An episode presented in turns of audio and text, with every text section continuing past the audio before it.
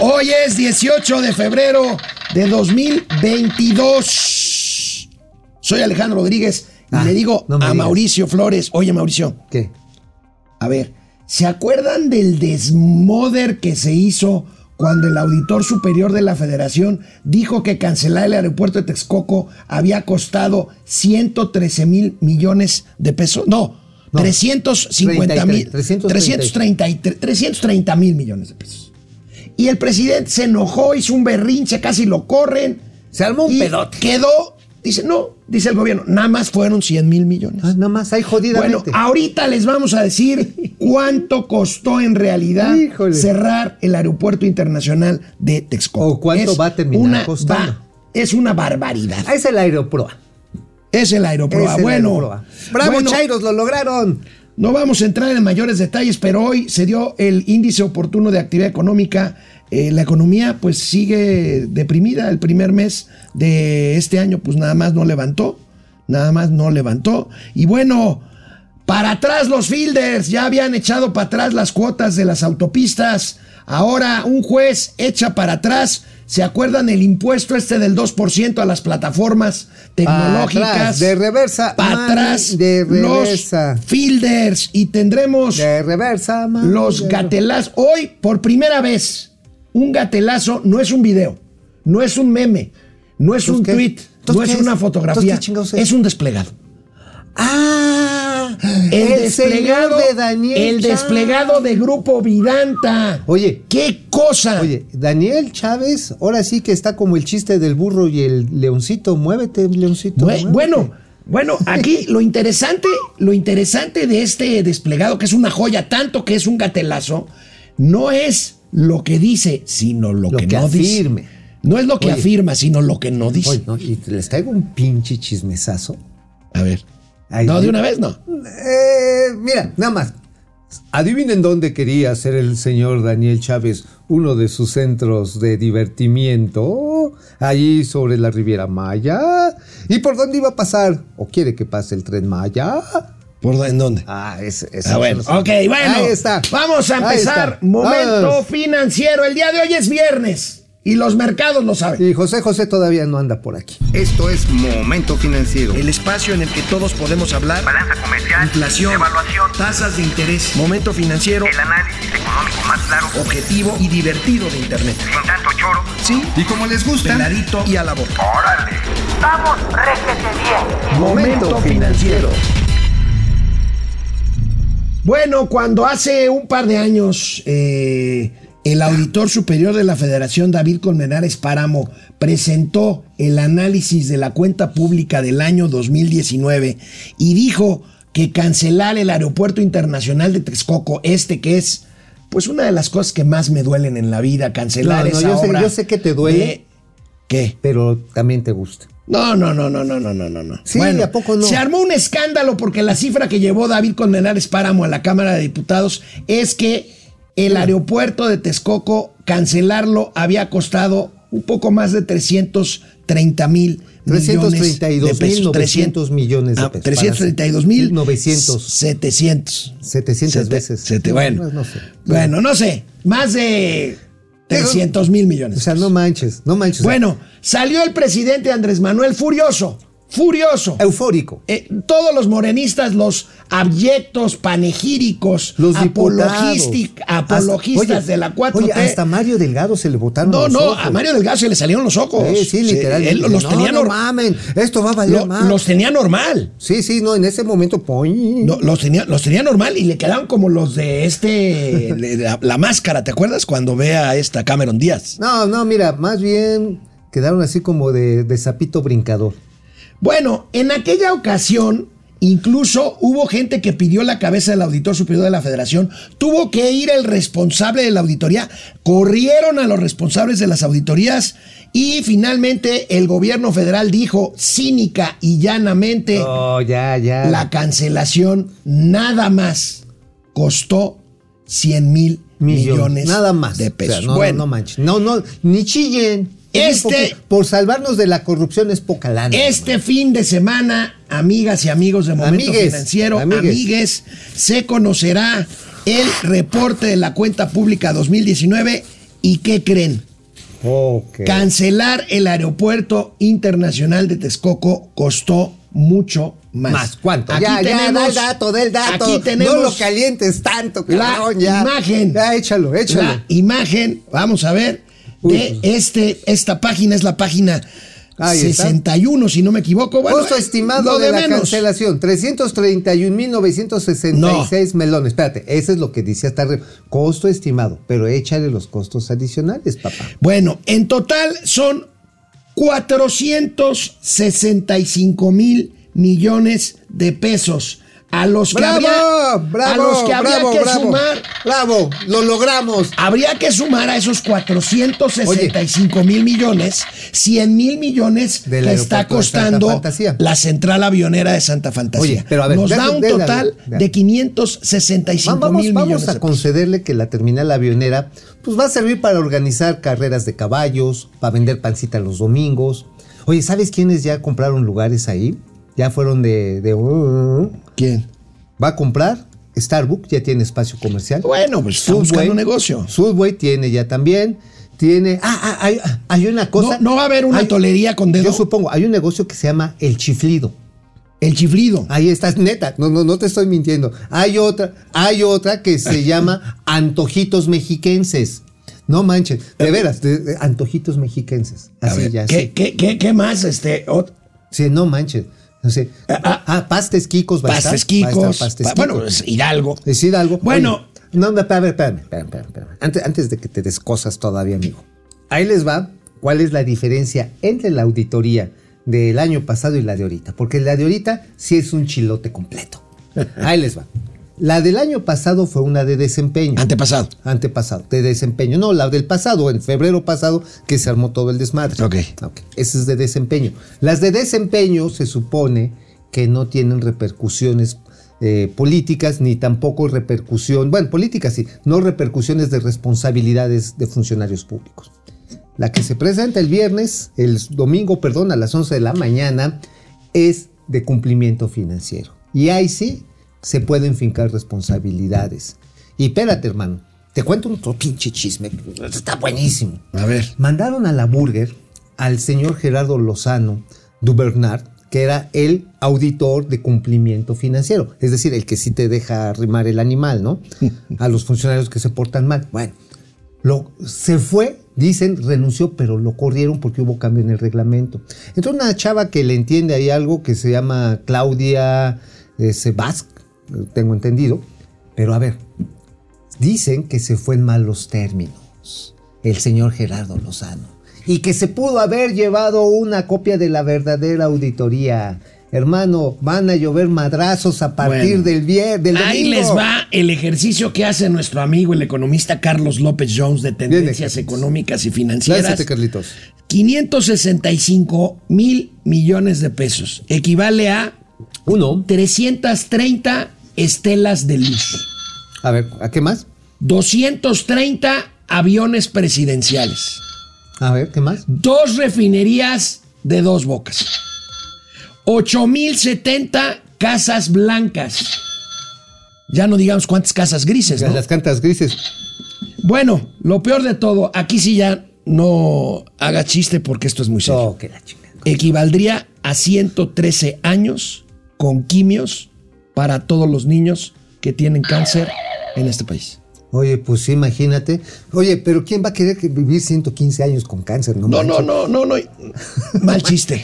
Sí. Mal, mal chiste. pues sí. ¿Qué, qué- qué cabrones? Sí, pues sí. A ver, es para que logren tener una vida sana. No, o sea, no, ese, ese cálculo no me está mal hecho. No, no está mal. No, ¿sabes Es para qué serviría? Para salvarle la vida a muchos más niños. Durante 113 años. ¿Para qué lo quieres que duren 130 Durante 113 años diferentes Ni mi niños. papá vivió. No, no, no, no. Estás. No, no, no, no, no, está, está mal hecho ese cálculo. No, no está mal No, hecho. no, no. No, es el número de niños y les Es lo que cuesta los tratamientos para niños con cáncer Que durante 113 que años. lo compare con la esperanza. A lo mejor, a lo mejor en 113 años ya el, el cáncer se cura con tratamiento genético. eres un miserable. No, no. Eres- Miserable. A ver. Eres a un ver. saco con pus. No es cierto. Eres A ver, un miserable. Está mal hecho ese pinche cálculo. Eres un No, no, miserable. A ver, ¿para qué quieres que dure bueno. 113 años? Bueno, pero ahí está. no ya la central avionera de Pues, Santa a ver, Lucía. pero espérate, te voy a contar otros chismecitos. A ver, porque ese es el menor de los purrunes. El dato que, que hace que se vaya tan alto es el de la deuda financiera, los bonos Mexcat. ¿Estamos de acuerdo? Estamos de Es acuerdo. los bonos Mexcat, que si los llegasen a pagar por anticipado, que es una la nota, ¿eh? Estamos hablando de que son prácticamente 4.200 millones de dólares a pagar a 20 años. Si ahorita agarrara el gobierno y dijera, órale, aquí está, se los pago, pues ese ya no sería un costo. Es como si liquidaras por adelantado tu tarjeta de crédito, un crédito hipotecario, y reduces el costo financiero. El asunto está en que estos bonos Mexcat están ligados, amigo querido, están ligados al TUA del Aeropuerto Internacional. A ver, espérate. Ya lo habíamos dicho. A ver, ahí te ve el pinche chisme del planeta Tierra, cabrón. O sea, pero primero tenemos que recordar a nuestras amigas, ¿Qué a es nuestras amigas y amigos que Amigues. eh, el TUA, o sea, el derecho de lo que todos pagamos para usar el aeropuerto Benito Juárez, ese dinero se usa para pagar la deuda de una obra que no se, Se está va a hacer, construyendo. eh, exacto, pero ahí te va, ahí te va. ¿Sabes cuándo va a ser la declaratoria de saturación del aeropuerto de la Ciudad de México? ¿Cuándo? Abril próximo. Para obligar a usar Santa Fantasía. Que el 33% de los vuelos se vayan a Santa Fantasía. ¿Qué va a pasar? Se va a perder, por supuesto, TUA, se va a perder los ingresos comerciales y a ver cómo chingados Y pagamos el, los el diferencial de esos bonos se va a tener que pagar con recursos fiscales porque se va a dejar de recaudar TUA en, en Benito Juárez. Acabas de decir mi columna del próximo lunes. Pues entonces ya para que la publicas, miserable Perro volador. asqueroso. No, a ver, no, ¿cuál volador? Volador. No, volador no. es un periodista Que inventa. que inventa notas. No, no, esto Bueno, esto es- no es volador, no. esto es eh, Violador. plagiador. Plagiador. Porque No, te acabo de dar la columna. que- no, me diste otras cosas, pero. Hombre, no, hombre, bueno. Bueno, sí, la parte final de la columna. No, no, no, no. Eres un miserable, eres un miserable. Bueno, ahí está, amiga, amigos y amigas de Amigues, amigues. amigues, es una barbaridad. Refrendo lo que dijo el periódico londinense The Financial Times. Recuerdo Amigo. perfectamente ese recuadro en una nota del Financial. Times. Ya no llores. Es la decisión no económica más estúpida de la historia de la No, humanidad. eso es una manera bonita, es la más pendeja. Ahora, ahora, también una cosa, ni los talibanes se habían atrevido a tanto. ¿Ya te acuerdas de este Meyer, el secretario de Desarrollo? Que aquí lo entrevistamos. Aquí lo entrevistamos. entrevistamos. Bueno, bueno, hoy tenemos un gatelazo de su papá. Bueno, ¿y qué decía? ¿Tú sabes lo que es un intelectual testicular? ¿Es el que te agarra de los huevos? No. ¿No? ¿Entonces quién es? El que opina lo que se le hinchen de acuerdo a. Ah, ah, pues a- yo creo de acuerdo a que si el presidente es Enrique Peña o el presidente es Andrés Manuel López Ah, Obrador. no, yo pensé que lo que, bueno, los intelectuales testiculares como el Fisgón, como Elguera, como, bueno, Elguera ya se murió. Elguera ¿no? ya se murió. Bueno, bueno, que, no, que no descansen en paz. Todos estos son testiculares porque se la pasan así colgados del moño, Bueno, güey. ya, ya. ¿Qué más ibas a decir? Porque vamos a pasar a otro tema Ah, muy importante. Rápidamente. Ah, tenemos una entrevista, ¿eh? Sí, ya sé Sí, que sí, tenemos, sí. por eso, Bueno, por a eso ver, me quiero te- apurar. Ahí te va. Ayer, de aquí, me fui al aeropuerto internacional, a- rumbo a la Femex Foot, a la Federación Mexicana de Fútbol, que pasa a un lado del aeropuerto de Toluca. Hice 35 minutos. Obviamente me salió en un baro pagar las, los peajes de la carretera, pero llegué en 35 minutos. Bueno, ¿cuál es la nota? El aeropuerto internacional de Toluca no tiene uno, uno, un solo vuelo comercial. Puros vuelos privados. Privados, uno. Ahora, ¿cuánto tiempo te vas a llevar y te va a costar llegar a, Fantas- a Santa Fantasía? Y eso, mira, que llegar a Toluca tiene vialidades muy grandes y tiene un sistema de comunicación terrestre eh, gigante. Allá donde hay tres pinches accesos. No, pero ya hay señalamientos de, De mamut. A la, de- a la- a la derecha. A la derecha. Sales a Santa Fantasía, no sé por dónde, pero ahí. Por ahí, ¿no? Sí, hay un, fue un gatelazo de ahí. Bueno, una muy buena noticia, una muy buena noticia. Gracias a eh, pues eh, eh, diversos instrumentos jurídicos, presiones, tanto de empresas como de trabajadores, de repartidores de estas plataformas eh, de delivery o de entrega a domicilio. Bueno, con todo derecho se ejercieron estos recursos jurídicos y Un juez dio marcha atrás a esta llamada ley Sheinbaum, al impuesto de 2% que se había autorizado a aplicar a estas plataformas electrónicas de entregas a domicilio. Se trata del juez federal Germán Cruz Silvia, Silva, que concedió ayer a las plataformas de reparto la suspensión provisional de la medida a través de un Mira, ¿sabes amparo? Está a bien través esa de un medida. amparo porque se había cuestionado la constitucionalidad. No, es inconstitucional. Pues es que ¿sabes cuál es la razón por Es la cual pagar inconstitucional. 2%? Pues porque el uso de la infraestructura. Oye, pues al rato nos iban a cobrar el 2% por usar zapatos, cabrón. Pues sí. Y si usas zapatos de tacón, pues más porque raspas más duro el, el asfalto, cabrón. Las niñas se ven mejor Las que niñas con... con zapatos de tacón. Bueno. Oye, oye, oye, nada más una cosa. Aquí con esto, la regenta no era ni siquiera para reparar las calles, no era para mejorar la vialidad, era para seguir regalando lana. Pues lo sí. cual finalmente lo hace un impuesto recaudatorio para fines electorales. Bueno. Qué bueno que se lo echaron para atrás. La cuota de 2% que aplicaba a las personas físicas o morales que realicen actividades de intermediación, promoción o facilitación Oye. digital para la entrega o recepción de paquetes, alimentos, víveres, cualquier Todo. tipo de mercancía, para, atrás. Oye, no va a haber impuesto de 2%. ¿Sabes que también es bien importante ahí?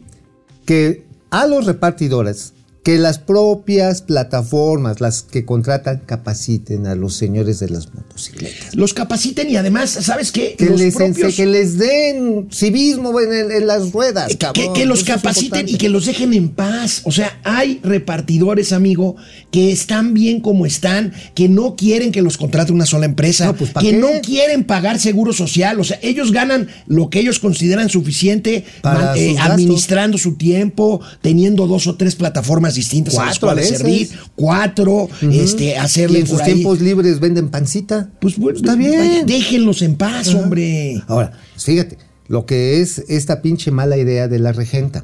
Finalmente era, no es para mejorar las calles, no era para educar a los, a, a los conductores, no era para generarles beneficios de protección social, porque eso querían que finalmente que lo contrate un patrón para que se meta al seguro social y salga el patroncito ahí, ya sabes, el presidente a decir, no, sí, ya generamos pinche mil más trabajos. O sea, eso es manipulación en la extensión de todo. Bueno, hablando de manipulación, amigo, ¿de qué escribiste hoy? en tu Ah, ah, pues sigo manipulando. Mira, pero me la manipulé bien rico, cabrón, vieras. Oye, no mames, esto sí está de huevos. O sea, a ver, hay un proyecto ya en proceso. Existe, es real. No es fantasía. El grupo ORB, que es. ¿El grupo qué? ORB. ORP, ORP, ORB. ORB. OR-B. B de bueno, B de vaca. De bueno. Ahí Orb. te va, ahí ves. Orb. ¿Qué crees? Está desarrollando, está Ahí desarrollando está. un canal de navegación en el istmo de Tehuantepec. O sea, un canal como el canal de Panamá. A huevo. No. Sí, güey. Bueno, No. no. como el de Panamá. Van a usar barcazas. Ya está el proyecto. Ahora, el grupo ORB, o sea, no dices, ay, ¿quiénes son? Son los de Oral A ver, barcazas, o sea, como pangas. Como pangotas, como tangas, pero grandotas, así como las que utilizas. Pero tú. a ver, ¿eso, ¿eso qué? ¿Para qué? Ah, pues precisamente lo que pretenden desarrollar, porque hay un gran tráfico comercial en la cuenca del Mississippi que tiene que salir por Houston o se tiene que ir hasta Panamá. Entonces, es de estos proyectos que lo que pretende es aprovechar el transísmico, que es terrestre, y meter un Ah, sistema es- lateral. estás, pero estás hablando de un tema complementario o estás hablando de cruzar en un canalito en barcazas desde Salina Cruz hasta Coatzacoalcos? Ajá. ajá, Son ajá. 400 kilómetros. No, no, no, no, no, te le estás jalando muy ¿Cuántos son? recio. No, son 272. 270. Ahora, si el río Coatzacoalcos llega a la mitad y si hay lagunas. Ahora, el pedo ahí es la inversión que se requiere hacer para sacar, dragar el río y completar un tramo que son como de 50 kilómetros, porque precisamente si llegas a un sistema lagunar allá en Juchitán.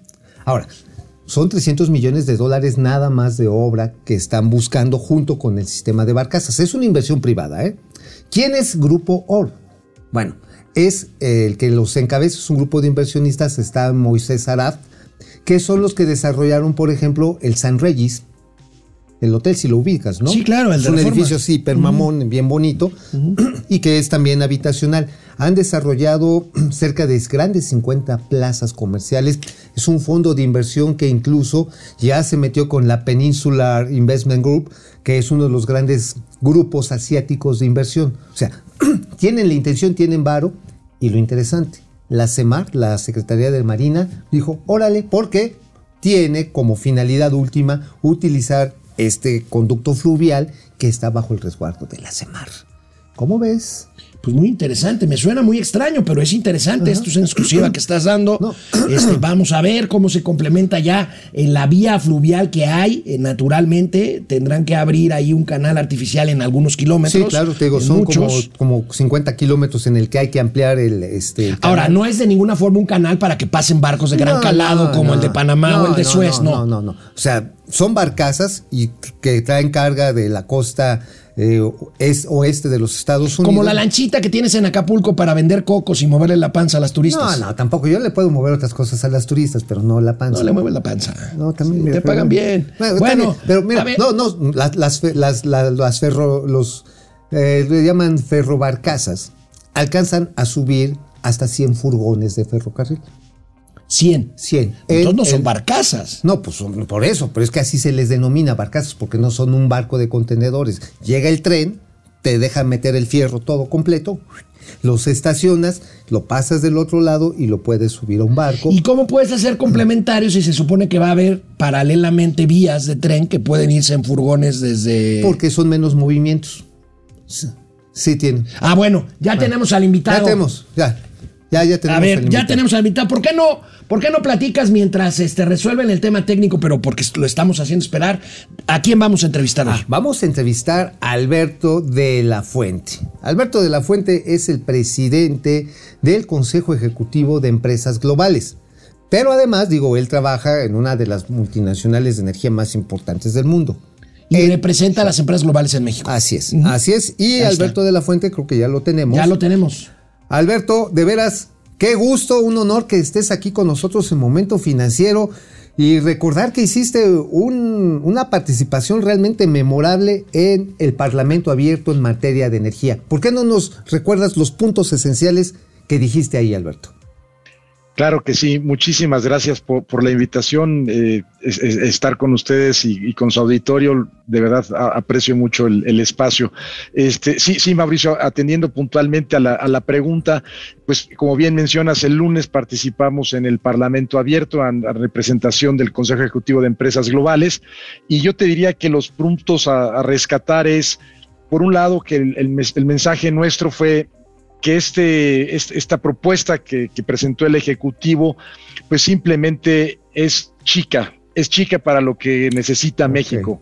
Hacíamos la analogía de los zapatos, con esta reforma no nos alcanza para lo que realmente necesitamos. Sobre todo, hablando en particular de las empresas globales, eh, pues nos preocupa que todo el tema de la transición energética descargue única y exclusivamente en la Comisión Federal de Electricidad, entendiendo que las inversiones que se han venido haciendo en renovables en los últimos años, pues han sido mayoritariamente del sector privado. ¿no? Hoy hay más de 11.500 megawatts por parte de los privados en renovables, por parte de la Comisión Federal de Electricidad son menos de 100. Uh, Y lo que es muy importante, Mauricio, eh, las empresas globales, la transición energética ya es una realidad para nosotros. No es un tema del futuro, es un tema con el que hoy vivimos y en el que hoy necesitamos más y más energía renovable para nuestros procesos. Las empresas que forman parte del SEG tenemos compromisos al 2050, al 2030, pero incluso al 2024 ujú. y simplemente como vamos como país no nos alcanza y creo que la reforma lejos de abonar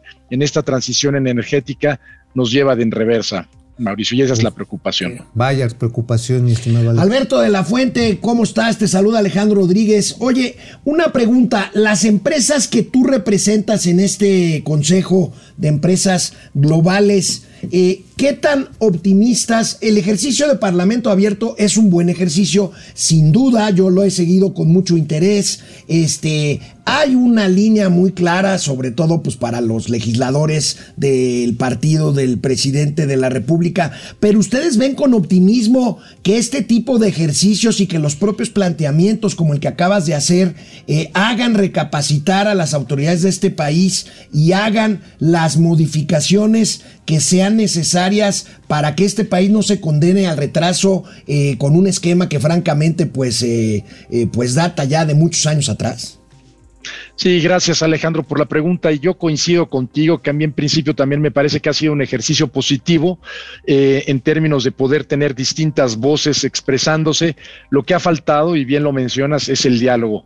Y lo que yo sí espero es que el el resumen o el resultado de, estas, de, estos, este, de este Parlamento abierto sea que, por un lado, el gobierno se dé cuenta que la reforma como está hoy planteada simplemente creo que no es viable, ¿no? Como sabes, se requieren dos terceras partes del, del, Congreso y yo creo que la oposición se ha dado cuenta que hay muchas cosas que, que, que, estarían mal de pasar así. Entonces yo espero que después de esta sesión de Parlamento abierto lo que venga realmente sea un diálogo en corto entre las diferentes fuerzas políticas y que ahí se vayan incorporando poco a poco muchos de nuestros comentarios, sugerencias, etcétera, y que al final tengamos una reforma con, que, que le quede bien a México, que nos permita correr, correr como país que cuidemos el medio ambiente, la salud de la gente y que te hagamos lo que sea mejor para México, ¿no? Has dicho algo, Alberto, has dicho algo fundamental, muy Eso. importante y, y de veras quiero destacarlo y no te quiero comprometer con una opinión que es mía y de este espacio editorial,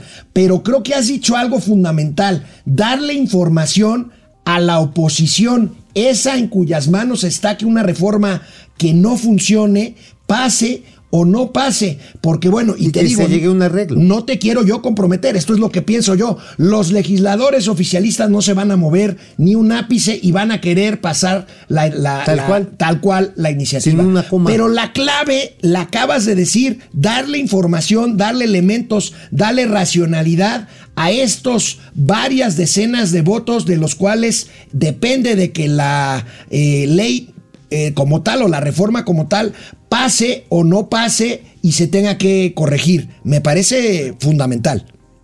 Sí, de- de- decía yo, Alejandro, en el, en el Parlamento abierto que sin duda hay cosas que son perfectibles, que se pueden modificar. Es una reforma de- que, que ya lleva tiempo y algunos de estos temas, de estos temas incluso datan antes de, de la reforma, pero es un poco la analogía que utilizaba, es como si tenemos una casa donde no nos gusta el color de las cortinas y en vez de cambiar el color de las cortinas decidimos dinamitar, la casa. Dinamitarla. Y creo que, creo que no va por ahí. Creo que sí hay cosas que se pueden corregir por el bien de CFE, por el bien de México, etcétera.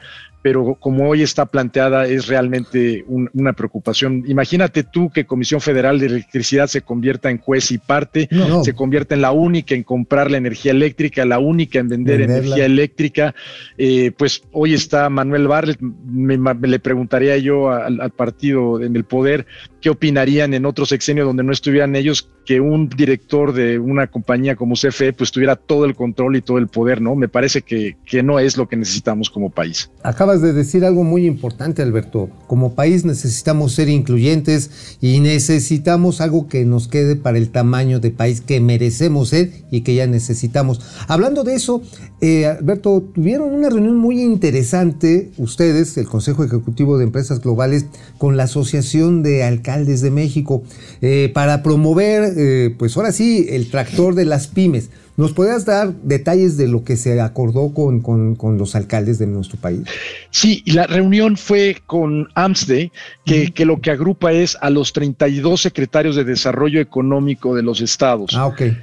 Y, sí, sin duda celebro mucho este acuerdo y gracias por permitirnos hablar un poquito al, al respecto, porque todas las empresas eh, que tenemos participación en los diferentes estados, pues los secretarios o las secretarias de Desarrollo Económico se convierten en aliados naturales para llevar temas al estado, pero no solamente llevar temas al estado, nos ayudan con, ema- con temas a nivel de la federación y también a nivel de los municipios. Entonces creemos que es una mancuerna natural, perfecta, embona muy bien, es- nuestros intereses están perfectamente alineados y lo que vamos a hacer a partir de ahora es tener reuniones con los secretarios de Desarrollo Económico por distintas regiones. Entonces, este, estamos planeando a lo mejor tres este año y tres el próximo año, sur, sureste, en el Bajío, en el norte, etcétera, y poder ir viendo cuáles son las preocupaciones específicas de las empresas globales en esas regiones del país y ver cómo podemos trabajar con ellos para finalmente detonar más inversión, que creo que es el, el objetivo común. Y bueno, estoy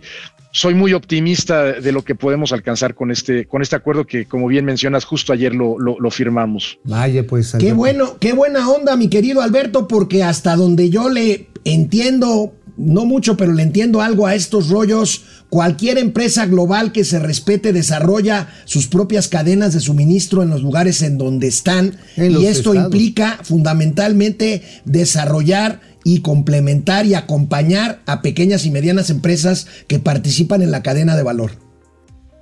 Sí, este, totalmente, totalmente de acuerdo contigo, Alejandro, y justo lo platicaba con algunos de mis colegas de la industria automotriz, pues esta transformación tecnológica que está ocurriendo en este sector, pues está haciendo que tengamos que recomponer esas cadenas de, de valor con las pymes, mi pymes, etcétera, para poder estar a la altura de lo que se requiere, ¿no? Y hay otros temas que también nos preocupan y nos ocupan todo Seguridad, el tiempo, por ejemplo, como el de ¿no? seguridad, Sí. exactamente. ¿Cómo van a resolver eso? Eh, quisiera preguntar porque tiro por viaje, asaltos, secuestros, amenazas, extorsiones, una realidad muy, muy lamentable Muy que vemos. perniciosa. Muy, y, pero les afecta Sí, a todos. pues, pues como empresas globales trabajamos muy de cerca con la Secretaría de Seguridad eh, Pública, Mauricio, pero sí hemos visto en los últimos meses un deterioro de, de la seguridad, seguridad en las carreteras, en la, la seguridad física de nuestros empleados, colaboradores, eh, robo de mercancía, este, etcétera, la violencia se incrementa y sí, sí es un tema que, que- nos preocupa muchísimo y bueno, buscaremos tener pues una reunión este, con Secretaría de Seguridad Pública, pero también a los niveles a nivel de los estados que cu- cuentan con la inteligencia de qué es lo que está ocurriendo ahí y nosotros también tenemos información de lo que está pasando y esperemos que, que- ayude porque es una situación que preocupa mucho. Claro.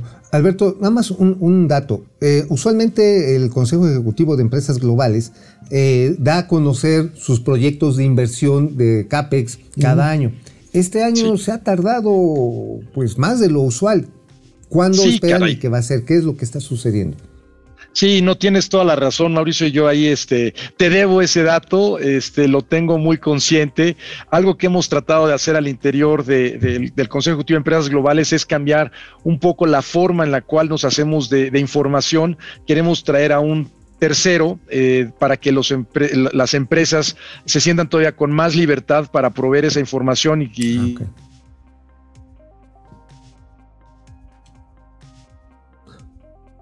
A ver. Bueno, pues este tenemos problemas ahí, ya estábamos cerrando la Sí, ya, entrevista. ver si, si- podemos recuperarla nada más para despedirnos de, de- De Alberto. de Alberto. Pero sí es un dato muy importante. Es un dato muy importante que seguramente, bueno. Alberto es muy cuidadoso como un buen representante Sí, gremial que es, pero bueno, también las empresas están esperando, por ejemplo, por ejemplo, la señal de la reforma eléctrica. Ajá, no, y también qué va a pasar también con otros proyectos de ejercicio presupuestal si realmente van a jalar. Claro, Eso claro. también. Creo que ya tenemos a Alberto, ¿verdad? Sí, perdón, no, no, no sé qué pasó, pero en, en- en resumen, debemos, te debemos el dato, estamos eh, recomponiendo el cómo nos hacemos esta información dentro del SEGA a través de un tercero, y, y lo que sí es un hecho es que tienes toda la razón, las cifras de inversión muestran pues quizás una cierta preocupación por lo que está ocurriendo en el país y están llegando menos inversión de la que realmente necesitamos para, para que nos vaya bien. Así que estamos viendo con preocupación el tema de la reforma eléctrica y algunas de las otras medidas por parte del gobierno, porque que- queremos que al final llegue más inversión a México. Somos embajadores de México, competimos por el capital en nuestras empresas y queremos que ese capital venga a nuestro país. Pues Alberto, pues vamos a estar pendientes y de nuestra parte eh, te vamos a buscar porque hay temas que, que, pues nos at- atañen a todos, empezando también por nuestra relación con las grandes empresas multinacionales. Pues muchísimas gracias, aprecio mucho la conversación, me, me- me encanta la fluidez de su programa y, y bueno, pues mucha suerte y muchas felicitaciones. Muchas Eh, gracias. Eres muy generoso, Alberto de la Fuente. Muchísimas gracias. Un placer tenerte aquí. Buenas, buenos días. Buenos días, buen fin de semana, hasta luego. Bueno, gracias. pues este. ¿Ya te acuerdas del Capital Guarniz? Ah, sí, ¿qué pasó con el Capitán No, Guarniz? pues nada, ya Alberto, que yo sé que lo hizo en muy buen sentido y se lo agradezco y se lo aprecio mucho, pero dice que es un programa fluido y humedón. Oh, ah, sí. Oye, te acuerdas el Capitán Guarniz, ¿no? ¿El Capitán Guarniz? Con, con Broso. Sí, sí, sí. Con Broso. Sí, estamos aquí bueno, transmitiendo. Vamos a los comentarios para Vamos, regresar vamos, con vamos. información. Aquí andamos, Sebastián y Azul Avilés Hernández, ¿es aeropuerto o tianguis? Betty Lira, además ganó el premio del diseño, gobierno de mediocres, está Oye, horrible. oye, ¿viste lo- la entrevista que le hicieron al director de, eh, bueno, al que diseñó Santa Fantasía, que se dijo que le traicionaron el diseño? El que había dicho que era como un Ferrari que le entregaron un Suru, güey.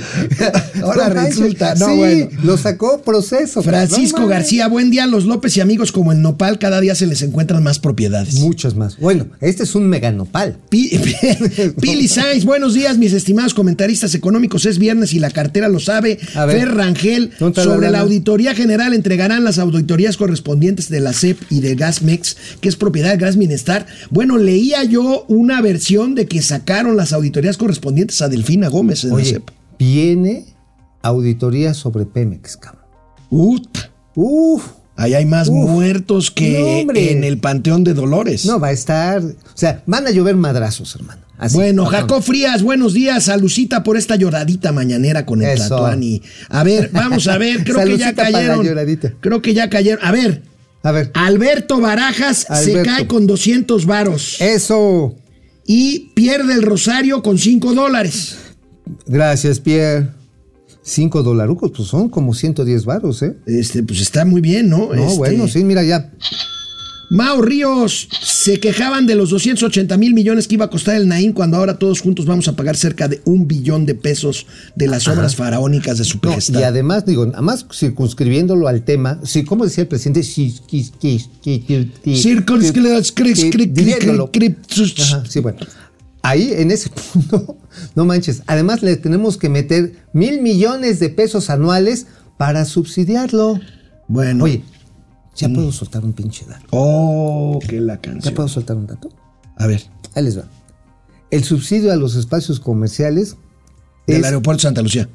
es prácticamente cinco veces, de 1 a 5, a lo que cuesta en el aeropuerto. O sea, aparte de todo el gastalón, van a subsidiar para que los comerciantes se vayan a poner sus, sus locales en el, Y a en ver el si- aeropuerto de a Santa ver si Lucía. llega alguien. Y con la condición de que jale, si no jala, se van a ir. pues a huevo. Pues sí. Aunque lo subsidien durante seis meses o un O año. un año, pues ¿para qué? A ver, tú tendrías ahí tu changarro, no sé, de Pues tortas el capricho. tortas el capricho, y las echas para acá, imagínate, este, pues, Dick Longstroke, buenos días tíos, tarde pero sin sueño, Eso. ¿eh? Saludos al Bruce Lee y Chuck Norris de esta operación.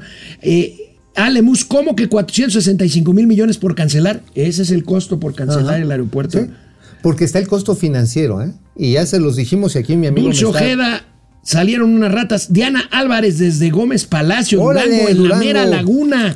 Chica Pérez, la zona lagunera, qué bonita, qué Sí, bien se come ahí en la Uh, laguna. No, bueno, los árboles de dátiles son una maravilla. Chica Pérez, a los tíos más chulos de las fifinanzas, Gerardo Eric, Luis Carreón, Ale Musk. Buena noticia, el 2% de las plataformas. Pa' atrás, de reversa, mami, Daniel de Álvarez, reversa. buenos días al tomate y la cebolla de las finanzas.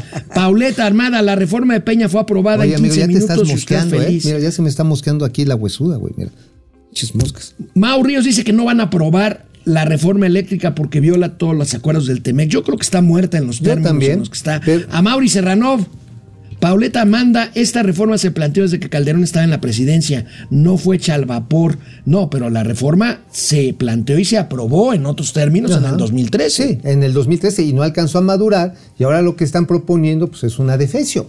Bueno, Isela Maldonado, 465 mil millones de pesos fue lo que costó la cancelación, ¿sí? ¿Ah? José Luis Flores, Mariano, Xochitl Galvez, Olili Telles, presidente, son las que tienen más Tamaños. tamaños. Más José huevitos. Manuel García, dile al Mauricio que aparte de mal alburero es muy inoportuno, es un patán. Ah, me vale madre. Impresentable. Me valen madre, David madre, Magnot, huevo, huevo. parece que los quieren bloquear, ¿sí?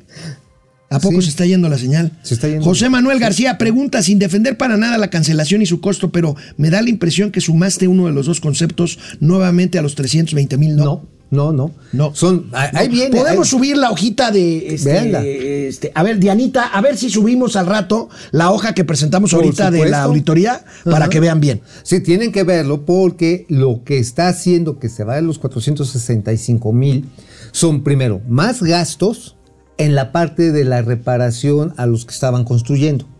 También tiene un gasto adicional sobre los litigios, también ahí viene ya contabilizado. Viene adicionalmente el costo financiero, que ese, solamente si lo pagáramos de golpe, de madrazo, entonces ahí ya se disminuiría. Sin embargo, ojo, ¿de dónde van a salir 4.200 millones de dólares?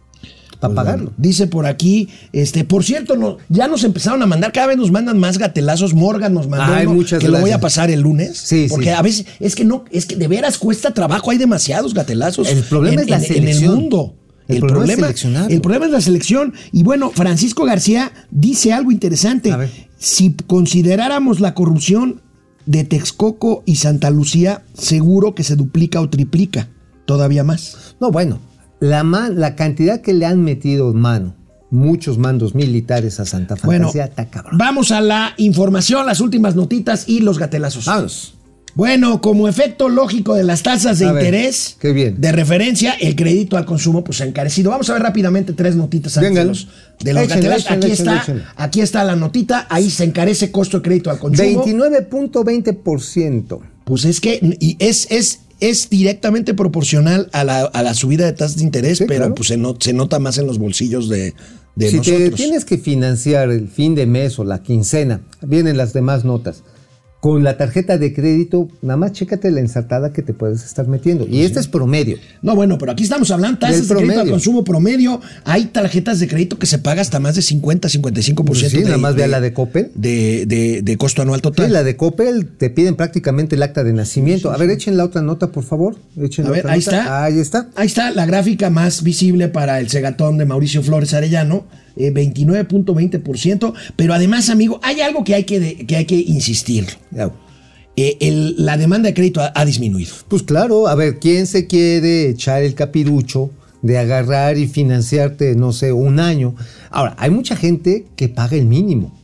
Y el mínimo es la mejor manera de convertirse de este esclavo de raya. Sí, o sea, literalmente tienes que estar abonando por X cantidad de años los intereses sobre los intereses. Bueno. Y está cabrón. Hemos hablado, amigo, de, lo minúsculo que es el mercado de valores mexicano, las empresas que cotizan Me en das bolsa. miedo con esa afirmación. Bueno, es que iba a decir pequeño, pero también me hubiera salido con esa guarrada. Pero Oh. bueno, me llama la atención, ver. me llama la atención esta nota. ver, eh, todo esta- está dentro de tu cabeza, esta hermano. es- está dentro. Aquí, Este, me llama la te atención llega. esta nota que prevé que este año tenemos años sin que una empresa nueva salga a bolsa. Lo que le llaman una OPI, oferta Pública acción. inicial. Ajá. Una puerta pública inicial. Bueno, pues se supone, según esta nota, que habrá dos. Dos. OPIs antes de julio. ¿Y quiénes serían no los sé de valientes? qué empresas serán, ¿No qué valientes sean, nota? pero fíjate, desde 2017 no hay OPIs, no hay ofertas. Te digo, el mercado de valores lamentablemente en México es pequeñito. Ay, mira, cuando agarra y en la mañanera o salen los subsecretarios a decir, no, no, es que se ha mejorado, se ha mejorado el índice de la Bolsa Mexicana de Valores. O sea, neta, no mamar. O sea, la Bolsa Mexicana de Valores es un monedero. A ver, recuerden, son menos de 200 empresas. Recuerden 150. que las empresas se financian, se pueden financiar de créditos, se pueden financiar de deuda, que es mercado de dinero, que es que yo compro un sí es bono, más grande, que ese sí, sí es es más mucho más grande. Yo compro el Papel. bono de una empresa, no me convierto en accionista de esa empresa y ellas me pagan un rendimiento. En el caso de la bolsa, eh, las acciones Sí, te son vuelves. Te vuelves copropietario de la empresa con una inversión que es más a largo plazo, que es un tema más complejo, pero que es un tema ahora- pequeñito en México. No, y que ahora muchas de estas empresas, sobre todo las grandes, como un Cemex, como un FEMSA, eh, como un Alsea, como un Aeroméxico, se mueven sus acciones no en la Bolsa Mexicana de Valores, Miren, se mueven en Nueva York. Me voy a disparar al pie, pero me- mientras más se acerca eh, el momento de los gatelazos, nuestro rating sube exponencialmente. ¿Y por qué? Algo tendremos que hacer para mantenerlo alto desde el principio. Los gatelazos al principio. No, porque después se nos cae, ¿o qué? Pues a ti se te ha caído varias veces. Yo creo que a tu edad bueno, ya, antes ya pasa. ya, vamos, vamos, gatelazos. vamos, vamos, Primero, vamos. se supone que la veda al aguacate mexicano terminará la próxima semana. Quiero creerle al gobernador de Michoacán que declara esto. Espero que tenga razón. Totalmente. Este, pero Es un parece que no es un está tema- tan Pero es tan un tema de seguridad. Es un tema de seguridad. tema de seguridad. Es un tema de extorsiones. Pues es un claro, tema ver. de crimen organizado. Está metido ahí todos los carteles y los microcartelitos en la zona aguacatera y limonera. Pues, ¿qué hacen? Le piden a los campesinos, a los propietarios que les echen una lana. Bueno, vamos a los gatelazos. Vamos. El primer gatelazo de hoy Viene. es impresionante porque, insisto, no es un video, no es una foto, no es un meme, es un desplegado. Es un desplegado, es un manifiesto, es un comunicado que publica hoy Grupo Vidanta de Daniel Chávez. Vienes, Daniel. Para, Vienes tratar de aclarar, fíjense nada más, primero larguísimo, mal redactado. Sí, por supuesto, él lo redactó co- pero bueno, con las patas. aquí lo que trata de hacer es de aclarar lo que se dice de Grupo Vidanta Ajá. en los medios. Pero vamos a ver, es una maravilla, fíjense. Grupo, Grupo Vidanta, mi familia y yo, no tenemos relación comercial con ningún tipo, con cualquier nivel de gobierno. O funcionarios públicos. Pero Oye, luego vean lo que dice abajo. No hemos recibido, no hemos solicitado ni recibido concesión alguna de parte del actual gobierno. Todas las concesiones de playa Ajá. es obtenida, fueron obtenidas en sexenios anteriores, pero Pero. a, a esta fecha solo se han actualizado y renovado. sí, nada más. Nada más, o sea, sí, esto es algo bueno para la Vilchis. Sí, claro, no. Aquí la Vilchis es falso, no es falso, pero Pero exagera. exageran. Pero bueno, vamos a ver el siguiente punto de este comunicado. Es, es que es una joya. Ay, la única excepción. Fíjense, no tenemos relación con el gobierno. Pero la Pero la la única única, excepción. excepción es una concesión, asignación para una superficie Para de escurrimientos. 11, este... 11.664.74 metros cuadrados. Bueno, o sea, no, pero sí. Sí, o sea, sí tantito, pero nada más la puntita. No, pero sí. Y luego dice, nota, en algún medio se publicó en forma equivocada que este sexenio hemos recibido concesiones nuevas. Por 384.32 metros Como claramente indican estas fechas, estas corresponden a sexenios anteriores y solo han sido renovadas en este sexenio. Y- Ahora, lo que no dicen es que si no hubiera querido el gobierno actual, no se las No renueva. se las renueva, pero sí se las renovaron. ¿Y sabes qué es? Que sí se las están renovando la empresa en la que trabaja el hijo José Ramón. Pero, pero eso, eso es de los espérame, hijos. Eso es, eso es al final del gatelazo. A ver, a ver. Porque venimos- tenemos otra, ¿no? Sí, ahí, viene. Tenemos otra que es una maravilla.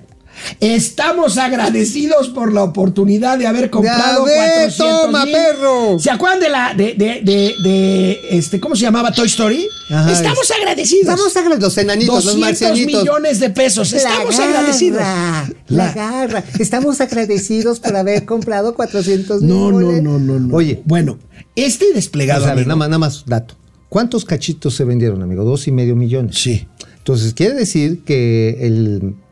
Eh, iba a decir el salamero. Una cuarta parte de los cachitos los compró él. ¿A cambio de qué? ¿A cambio de qué? Pues nada más Dice, porque. estamos agradecidos. Oye, además, en los conjuntos de Vidanta te ofrecen malteadas con chocolate rocío.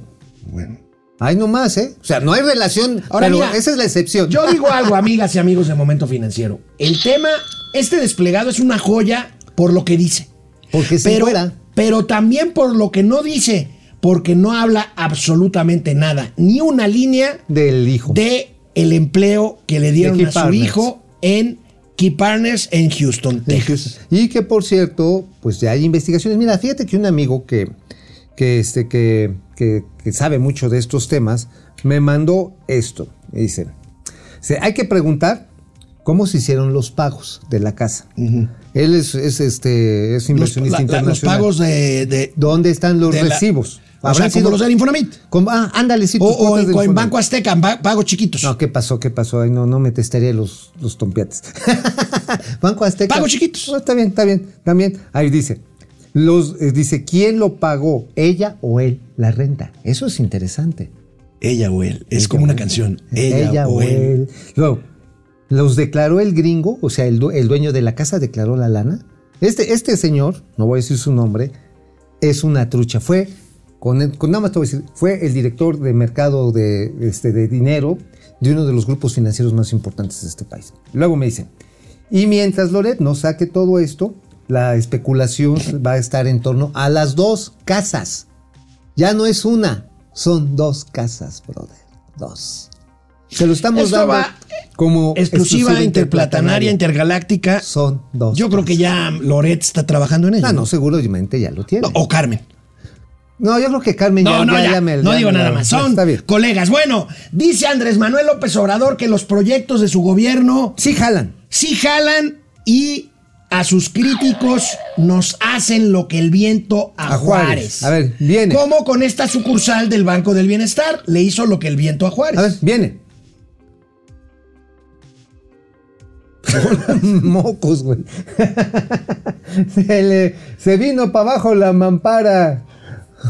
Oye, y le cayó al militar. Pues Sí. no, hay que respetar al ejército. qué Es el que. madre. es el Oye, que- pero a ver, fíjate. dijo que iban a ser 2.500 sucursales. No, no, yo recuerdo que al principio habló de 12 mil. 12 no, no se te olvide. Y luego le bajó a 2.500. Le- luego le bajó a Ajá, 2.500. sí. Ajá, ok. En la época en el que la banca es digital, ¿para qué quieres tanto No, chingados? pero además. es ah, negocio de alguien. pero además no hay ni 12 mil ni 2.500. no, hay Llevan- 45.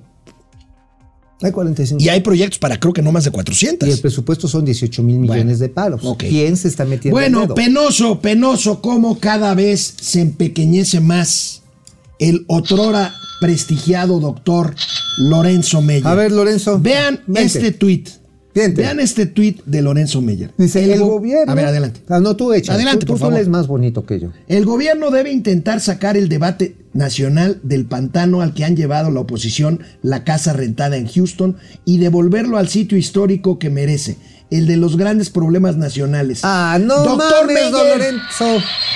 El de los grandes doctor. problemas nacionales que este gobierno que usted defiende abyectamente no ha solucionado ver. ni va a solucionar. A ver, la vamos a decirlo claro.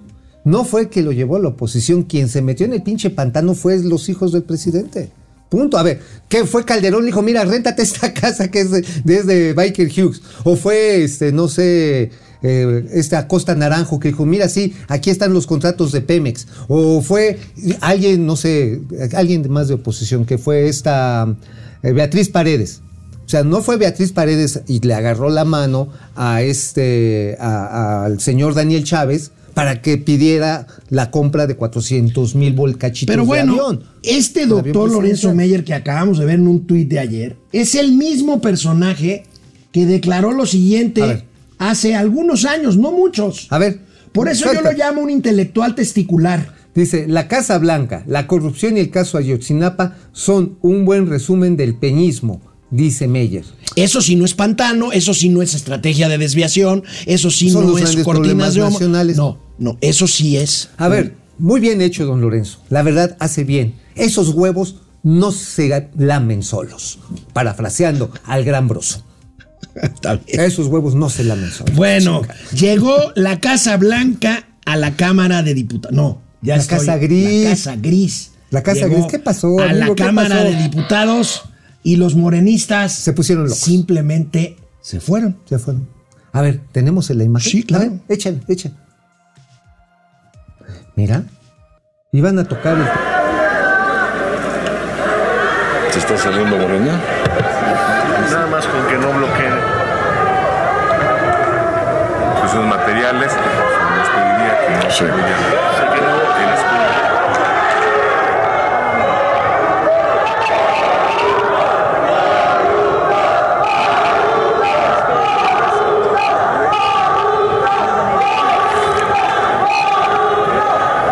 Que les Le- Les pediría por favor que al poner sus, sus materiales no obstruyan el- los símbolos patrios, particularmente el escudo nacional. Cuidado con el escudo.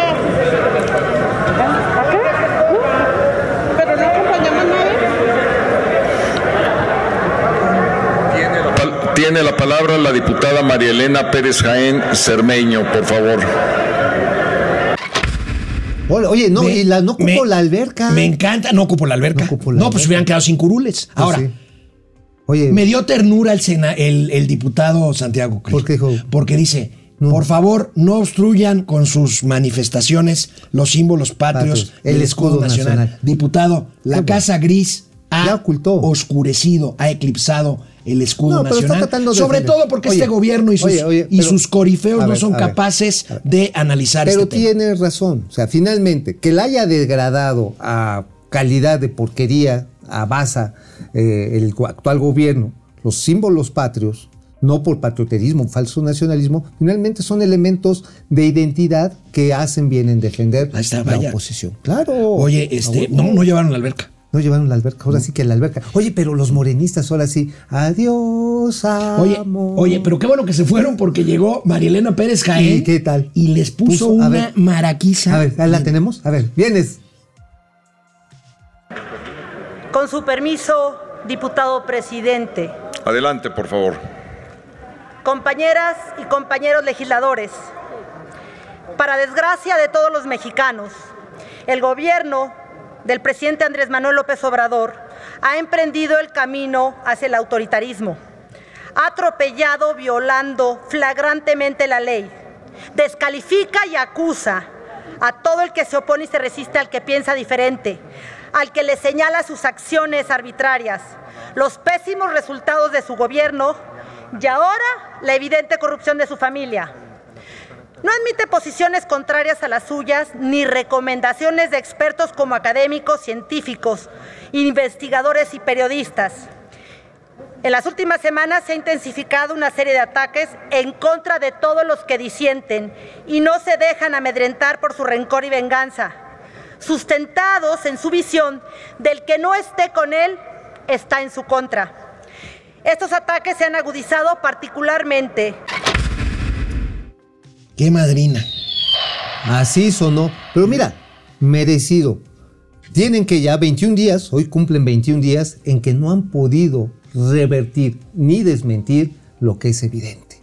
El tráfico de influencias Y conflictos conflicto de de intereses y como mamut en Santa Fantasía. Cada pinche paso los va hundiendo, los va hundiendo, los va hundiendo. Ahora, salió Vidante y ahora sí es no me ayudes, compadre. No, pues no. No, no, no, no. Es más, Vilchis, haz bien tu trabajo de redacción, nada más estás enclavando al señor Daniel Chávez. A ver qué saque el miércoles, Vilchis. A ver, oye. Va a este, salir que Daniel Chávez no es Daniel Chávez. No, sino que, que, lo Que le redactaron, lo- que fue la lo oposición. hackearon, lo La hackearon. oposición fue la que pagó ese Eh, desplegado. que ese empleado lo pagó la La oposición. oposición, exactamente. sí, sí. Híjoles, ahora sí. Bueno. Nada más. ¿Sí viste lo último que sacó Loret? Que creo que fue un discurso muy interesante. Eh, ¿Lo de anoche? Ajá. Sí. Sí, sí, sí, sí. sí, Luego sí. hay que comentarlo. Bueno, van a seguir, este, hay... Mejor, mira, mejor ni qué decir, pero hay versiones de que ya están periodistas trabajando en otros temas relacionados con los hijos, los hijos del presidente. les dijimos aquí. Estos que lo hicieron llorar como no lo hicieron llorar. Tres mil 600 niños. mil muertos por la pandemia, o tres 100 mil muertos por... o tres mil o niños, 3,000 que se murieron por falta de quimios. Oye, y ya lo dijimos, no es una, son dos casas. Pero no tiene nada de malo. Bueno, no, pues es que la señora tiene lana, ¿no? Bueno, nos vemos el lunes. ¡Ay, nos vemos sin falta!